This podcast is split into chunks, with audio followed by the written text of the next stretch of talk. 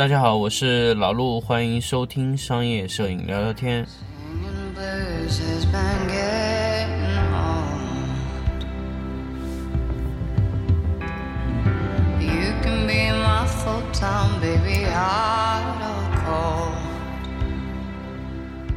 Don't break me down.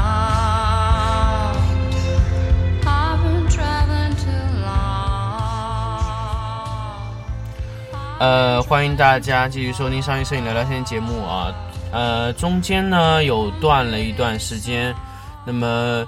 呃上一次重新回归呢，跟大家说了一次众筹，结果这个节目被人大家吐槽了好久，说哎我没有特别干货的那种感觉。所以呢，这期就给大家来说一说干货的这个事情，当然是非常非常高能的一篇文章，当然不是闪光灯、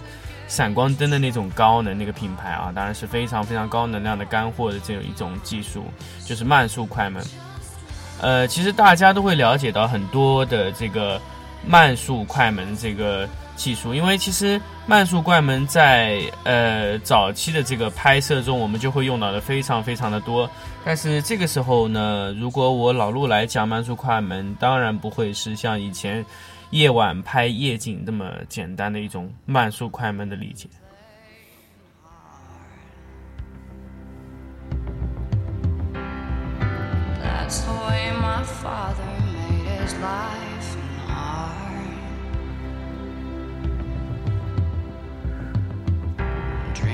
And talk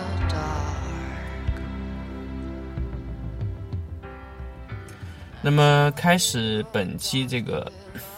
节目的这个内容之前呢，我想跟大家说一下，因为有蛮多朋友在荔枝中回复，或者说直接在这个商业摄影聊聊天的这个群里面会问我，哎，老陆，这个你的这个音乐的选择会非常好，但是我不知道你的音乐是什么，所以其实。我想跟大家说，其实我会有买 CD 的习惯，所以基本上都是一些 CD 的音乐，所以也不太能说得清楚是谁唱的。也许有朋友会了解的话，可以去了解啊。当然，这次我给大家选的是一张蕾蕾姐的，那么 Lana Del Rey，她是一个在秀场上的音乐会播放的会比较多，所以大家可能会比较熟悉一些这种音乐。所以，我以后会每一次在新的节目换这个音乐的时候，会跟大家去说这个音乐。所以大家不要问我，哎，你用的是什么背景音乐，很好听或者怎么样？大家可以自己去选择啊。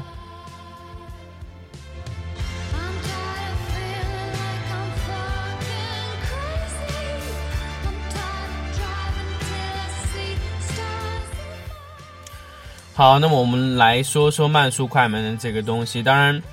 慢速快门呢，我们早期接触到这个慢速快门，通常都是因为这个长曝，长曝是肯定要用到慢速快门，因为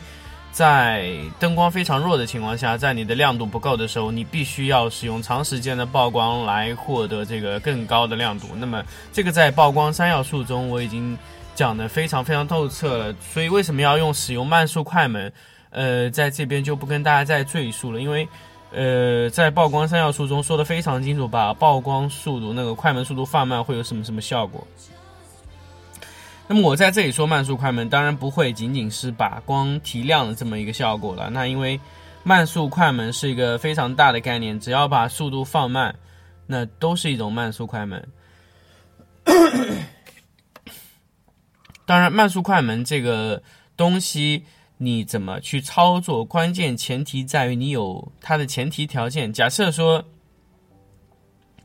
在同样的亮度下啊，我用低光圈来啊、小光圈做高高速快门，或者说用大呃小光圈做慢速快门和大光圈用高速快门这两种效果呢，其实得到的曝光系数是一样，但是慢速会得到一些什么效果呢？首先从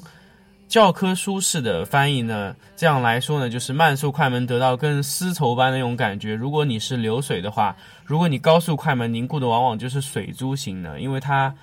凝固的瞬间非常快，所以水珠都会被凝固住。那么速度慢的时候呢，就是说水流的时候都一直会被曝光。那么这个时候的亮度呢，你曝光出来的东西呢，会把那些运动的轨迹都保留下来，那么会有丝绸一般那种感觉。当然，这个是大家在任何书上都可以看到。OK，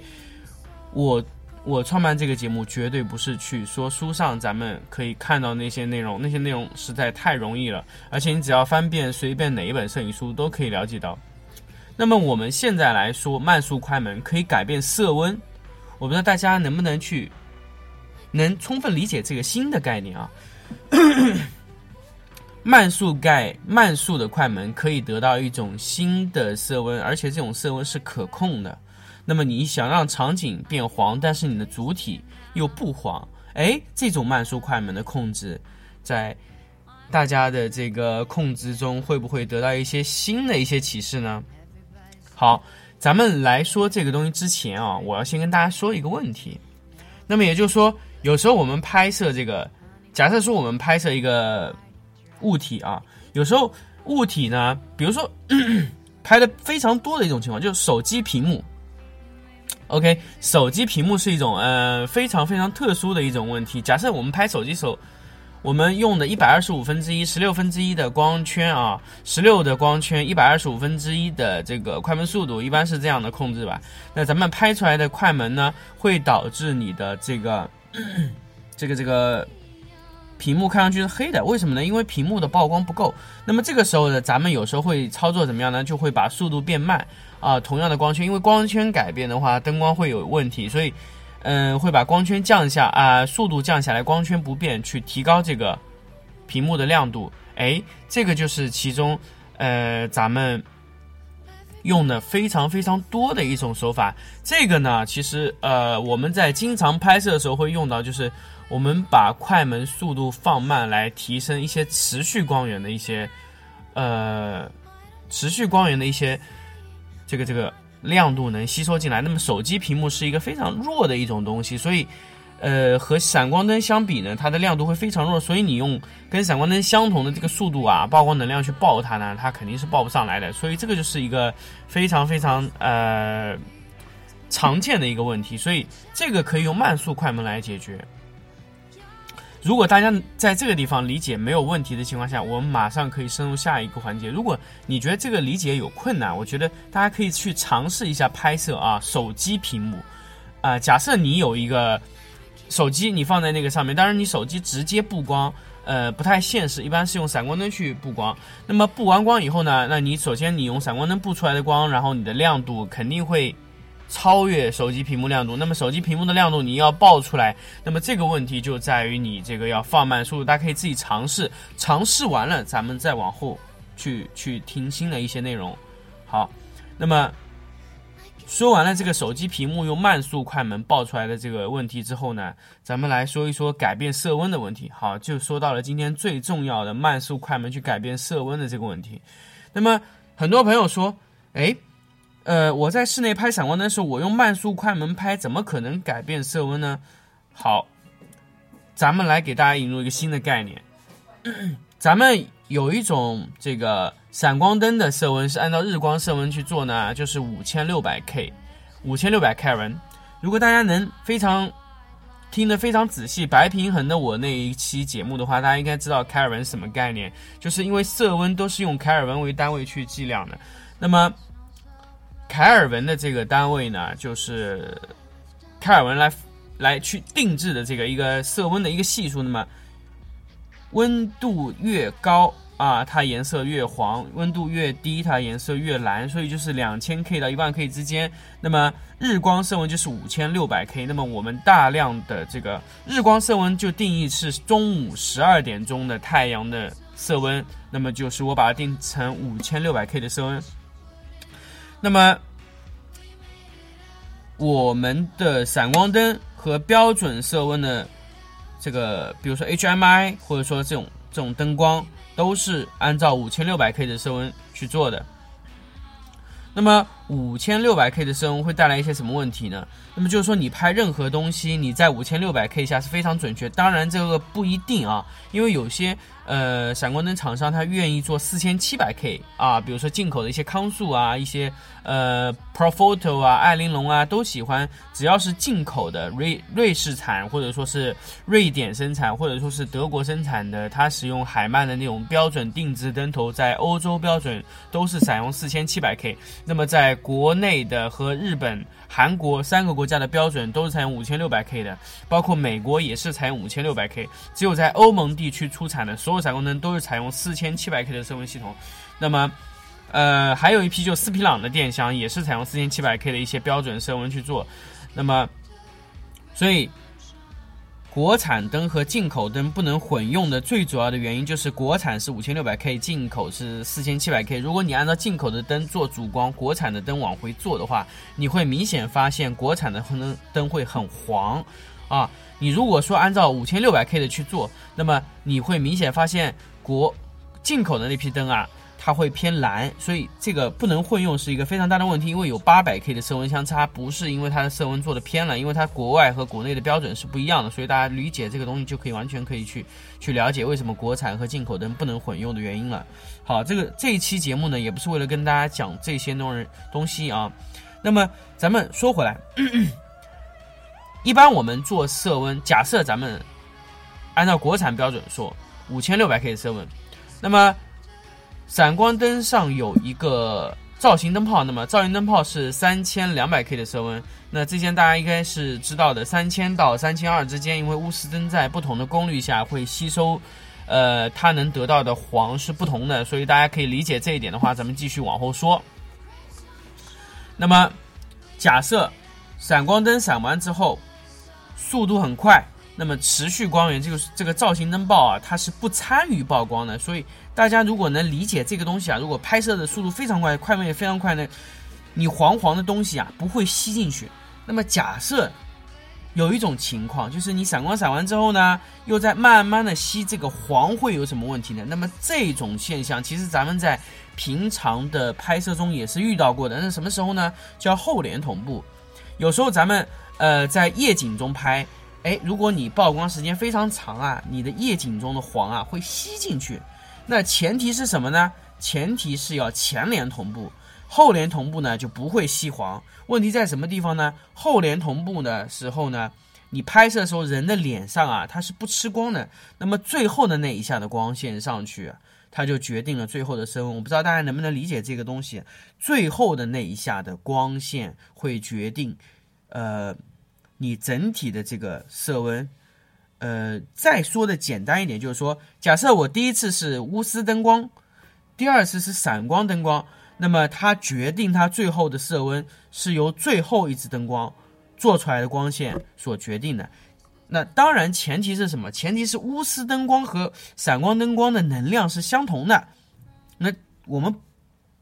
姑且不去衡量啊，钨丝灯光的。这个亮度怎么会和闪光灯灯光的亮度一样？当然，如果你要衡量，我也可以很简单告诉你，钨丝灯光用长时间曝光，然后呃闪光灯呢一下曝光，那么这两个能量是可能达到一样的。所以大家如果能不能理解这句话？如果能理解这句话呢，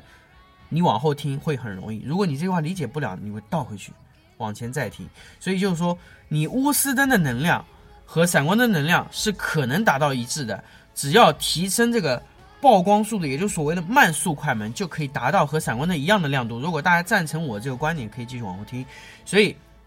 我这个理论就是，哪一个灯光在最后闪的那一下，就是决定了你最后的的这个这个这个这个亮这个色温。还有一个理论呢，假设一个灯光足够的弱，一个灯光足够的强啊，一个非常弱。那么最亮的那个决定了你的色温倾向，就是说两种情况，第一种是亮的取决于色温，第二个最后的取决于色温。大家如果理解这两个问题，好，那么我可以跟大家去说这个前联和后联同步的这个问题。我们在室外拍，如果说咱们在室外的时候拍摄这个夜景啊，然后再来一下闪光，就是闪光在我的。帘幕关掉的时候发生。我我这个后帘前帘，大家有我我在之前节目有讲过，所以大家可以去听什么是后帘，什么是前帘。如果我的闪光是在后帘的时候发生的，那么就后帘同步的闪光，那么闪光的色温取决定了你这个在人物照明主体上的色温。如果是前帘啊，前帘的话，闪光在之前，钨丝在之后，那么亮度是相同的话，那么钨丝的亮度。呃，钨丝灯的色温决定了最后你主体的曝光的这个色温，所以这个是可以啊、直接画等号的。所以就谁亮谁取决，然后谁厚谁取决，那么色温就是这两个取决主体要素。那么有了这个东西呢，大家就可以想，如果我后期要改变色温，或者后期要怎么，如果说前期咱们色温都是因为我这边不牵涉到后联同步这个问题，所以我们都会是全全联同步。那么如果前联同步，咱们按照标准来说都是五千六百 K 的色温，那么我后面呢，有时候啊，有时候我会让这个灯光变得更黄一些。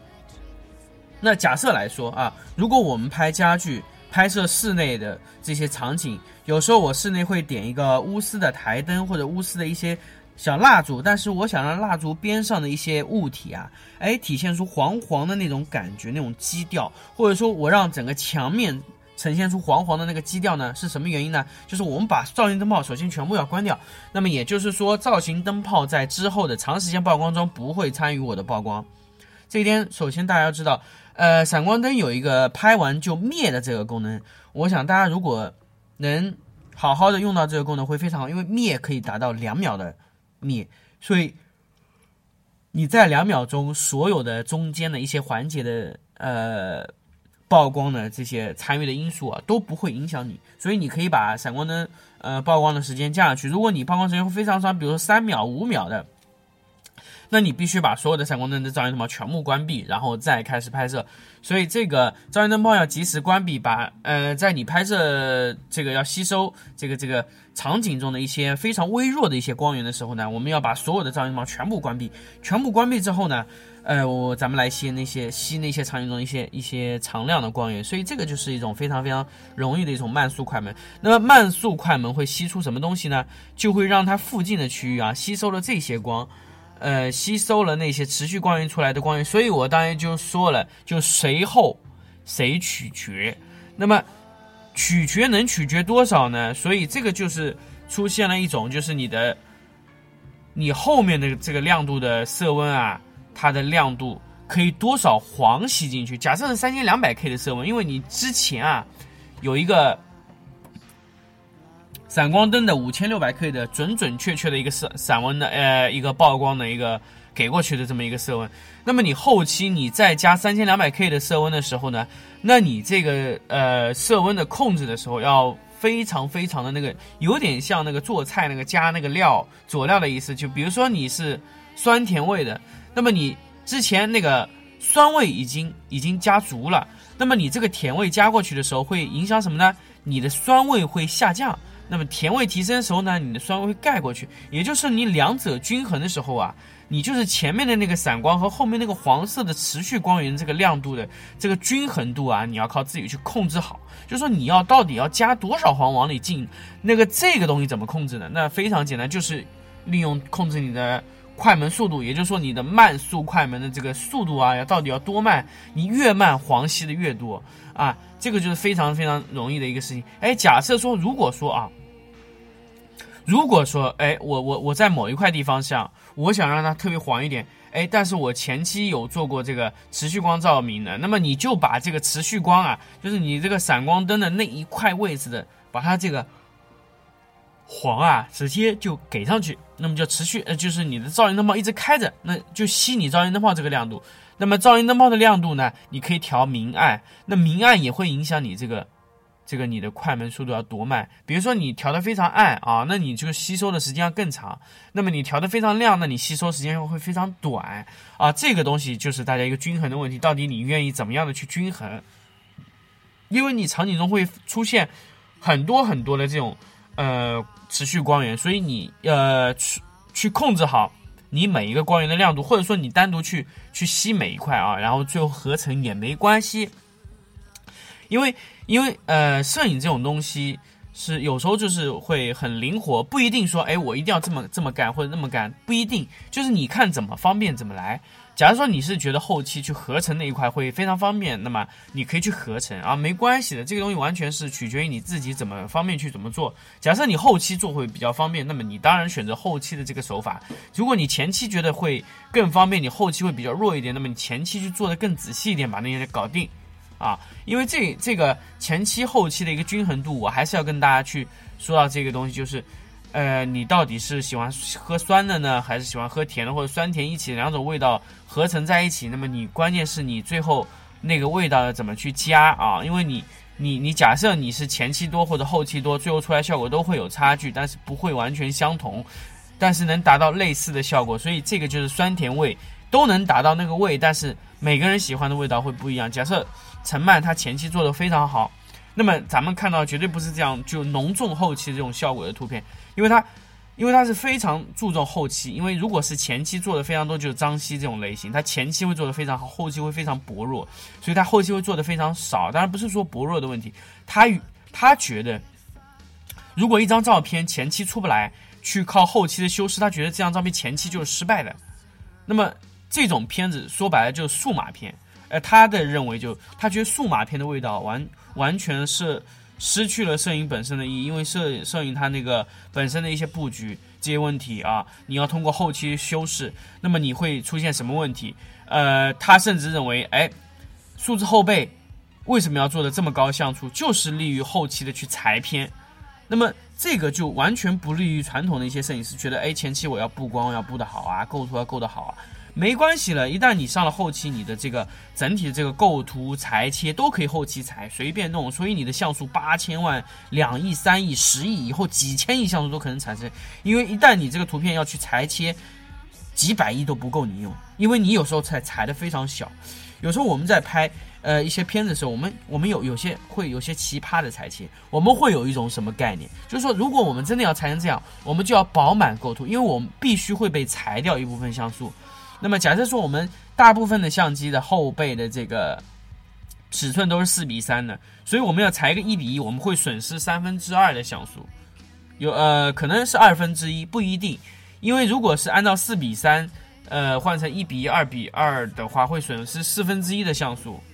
呃会损失掉四分之一到三分之一之间的像素。那么你这个像素，如果你是八千万像素的话，一个后背的话，你会损失掉两千四百万。如果你是六千万，会损失掉两千万，所以咱们在前期构图的时候，还是要构的什么呢？构的前期就要够饱满了，像素要给足了。如果我们有时候，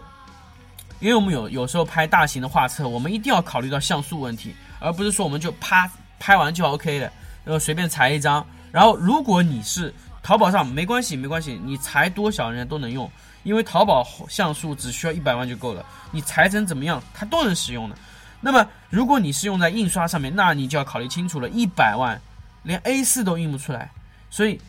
你的裁切要非常的精确。你要把你的相机上的这个整体的这个裁切都要用足了啊。这个就是我觉得这个在现在的数码时代，还是要注重构图，前期构图还是要非常注重这一点。所以我一定要跟大家强调，不要以为后期去裁裁裁，因为你后期裁就是在损失像素。你前期如果能够准了，你的像素就是足的。所以我想跟大家去说，后期的二次裁图能避免尽量避免。所以，因为我们我是吃过非常多的后期裁图的这个亏啊，因为裁过像素不够了，麻烦了，这个图完蛋了。所以。前期能够饱满的，能一次性构图构完的，千万不要后期去裁，裁完了是非常非常大的问题，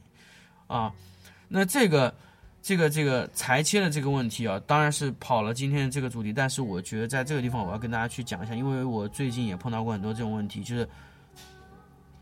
呃，有一些家具图册啊，它要印到国外去，那当天拍摄完的图片什么都 OK，光线也 OK，裁切出现问题，导致像素不够。然后这个时候，完蛋！当时想，哎呦妈的，我怎么没有把这个图给它拍全了呢？我当时这个五千万的像素，我怎么没有把把它给用用整呢？我当时五千万，我还裁了一小块，那个东西像素不够了。所以幺三五的相机，大家千万千万要这个要这个像素一定要珍惜住。所以有时候大家觉得两千万像素很高，完全都不高的。如果你一一斤裁切只有几百万像素，几百万像素能干嘛？在现在这个印刷里面，几百万只能印一本 A 五这样的一个尺寸的一个图片的画册。你高精度的尺寸是完全没有办法印刷的，所以这个是非常非常非常麻烦的问题，所以大家一定要把像素给全。所以如果我们有些去做一些画册的封面啊，这个图片这个像素要顶顶的扣呢，就是扣准了拍，就扣到那个不能裁切为止。我们最多裁掉只能裁掉百分之二十到三十，那不能损失太多像素，要不然你的像素肯定不够，你后期就麻烦了，在这个像素上。所以在这个节目的最后呢，跟大家反复去强调这个像素的问题。当然，慢速快门呢，也都跟大家去说过了，就吸收这个后期的持续光源的光啊，它可以改变你的色温。所以这是一个慢速快门一种全新的一种理念啊。当然，这个全全新理念，我不知道现现在有多少朋友在实际使用中啊。现在很多朋友还在用这个调色温啊，去改变这个色，去这个色温，我去调那个这个白平衡去调色温，这个是非常非常初级的手法。所以，呃，大家如果掌握了这个东西呢，完全可以改。那么，假设说我后期加个红色的、蓝色的、黄色的、绿色都可以吸收进去。所以，大家如果能理解这个东西，OK，以后你所有的这个闪光、这个混合光源都搞得定了。所以。一开始大家觉得混合光源很难搞定，是什么原因？就是因为慢速快门掌握不了。如果你能掌握了，往里吸这个光源啊，会改变你这个东西啊。所以这个东西你一旦掌握理解了，OK，你这个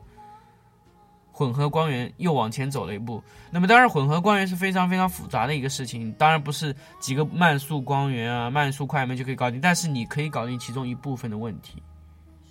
你让这些不可控的方案啊都变得可控，所以。再慢慢的去一个一个破解，所以在呃商业摄影聊聊天给你的陪伴中呢，大家可以去去实践，